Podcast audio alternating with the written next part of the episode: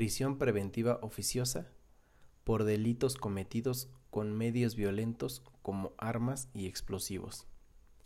Es una hipótesis constitucional que requiere ser desarrollada por el legislador previamente a su aplicación por los jueces. Este es el podcast Realidades Jurídicas. Aquí reflexionarás la aplicación de la norma a partir de casos reales. En este espacio son todos bienvenidos y de forma particular aquellas personas que busquen aprender más del derecho especializado. El día de hoy tocaremos un tema de suma importancia.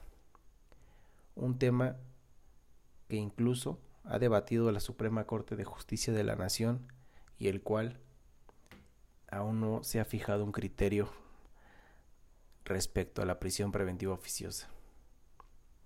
En ese sentido hablaremos de aquellos delitos cometidos con medios violentos como armas y explosivo y cómo, pese a que están regulados en el artículo 19 constitucional, no puede ser aplicada la prisión preventiva oficiosa en tratándose de estos delitos.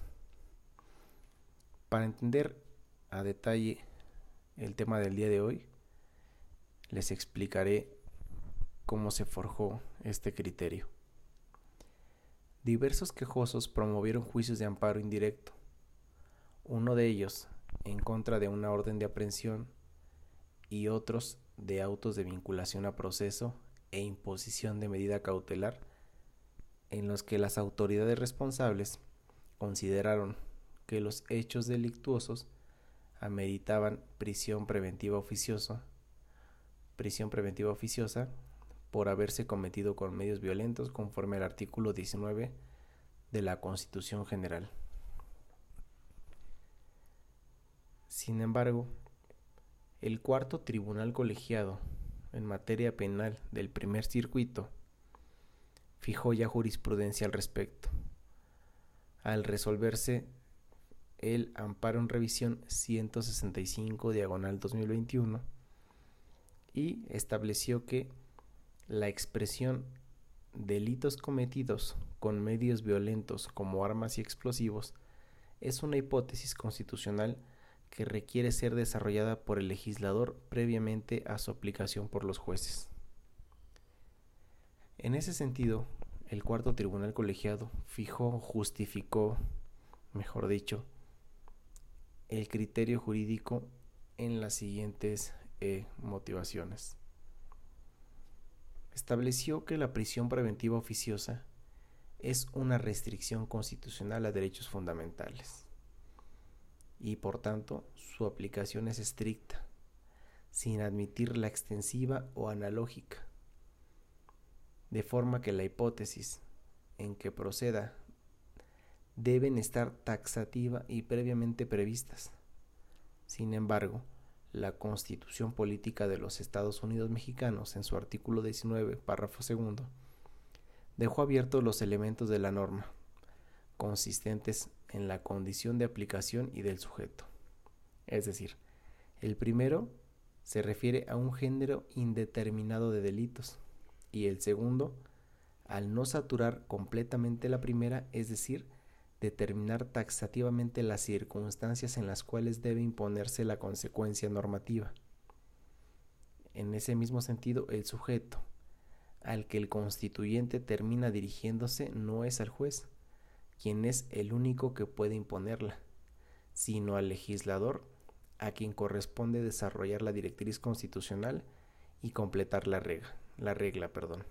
Aunado a lo anterior, el constituyente vinculó medios violentos con armas y explosivos, con la palabra como, de donde se advierte claramente que ejemplificaba, y por ende que dejó al legislador la tarea de completar la hipótesis, esto es, deliberadamente dejó abiertos los supuestos relativos a los delitos cometidos con medios violentos como armas y explosivos, aquí a fin de que fuera el legislador secundario competente quien determinara las hipótesis precisas y exactas en las que pudiera aplicarse la restricción constitucional de la prisión preventiva oficiosa.